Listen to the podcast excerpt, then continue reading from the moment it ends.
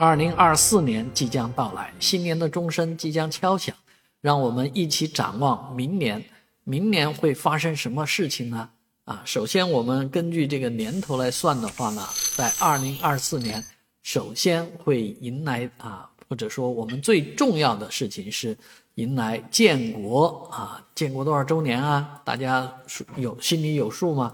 啊，我看到有的这个直播的选手啊，这个户外直播问答的时候，经常好多人答不出来，尤其年轻人答不出来。啊，新中国是哪年成立的？新中国是一九四九年成立的，所以二零二四年的十月一日，中华人民共和国将迎来第七十五个生日。啊，我们国家逢五逢十都会有大的庆祝，所以今年。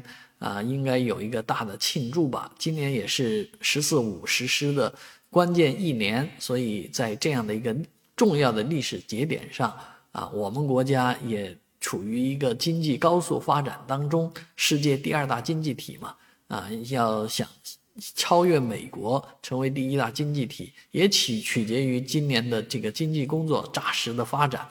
啊，毕竟前几年这个经济低迷，更多人期盼着今年呢能够快速的发展。而在二零二四年，中国的航天将会有大的动作，啊，尤其是这个探月计划啊，我们会有可能在这个嫦娥六号开展月球背面的采样工作。啊，嫦娥六号的这个实验，啊，目前看还是不会去呃安排载人啊。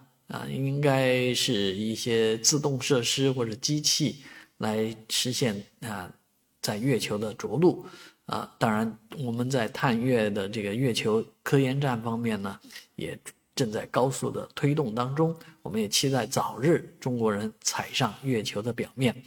而在二零二四年七月二十六号到八月十一号期间，巴黎奥运会将会举办。而这一次奥运会呢？呃，应该是中国选手更加大放光彩的一年。我们更多的期待着升国旗、奏国歌的荣耀时刻。而事实上，二零二四年也是中国大国中美之间啊大国关系的重要节点。中美在二零二四年实现建交四十五周年，中俄建交七十五周年，中法建交六十周年。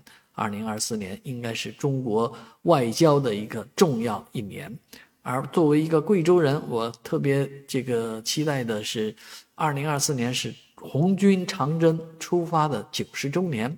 长征文化是一个很重要的文化，我也有一些朋友在长征的这个题目下面做很多答卷啊。啊，当然，做文化影视方面来讲，在长征方面应该做更多的啊题目，应该有很好的答卷交出来，啊，这就是二零二四年，我们也期待着这个大熊猫的表情包能够带给你开开心心的二零二四。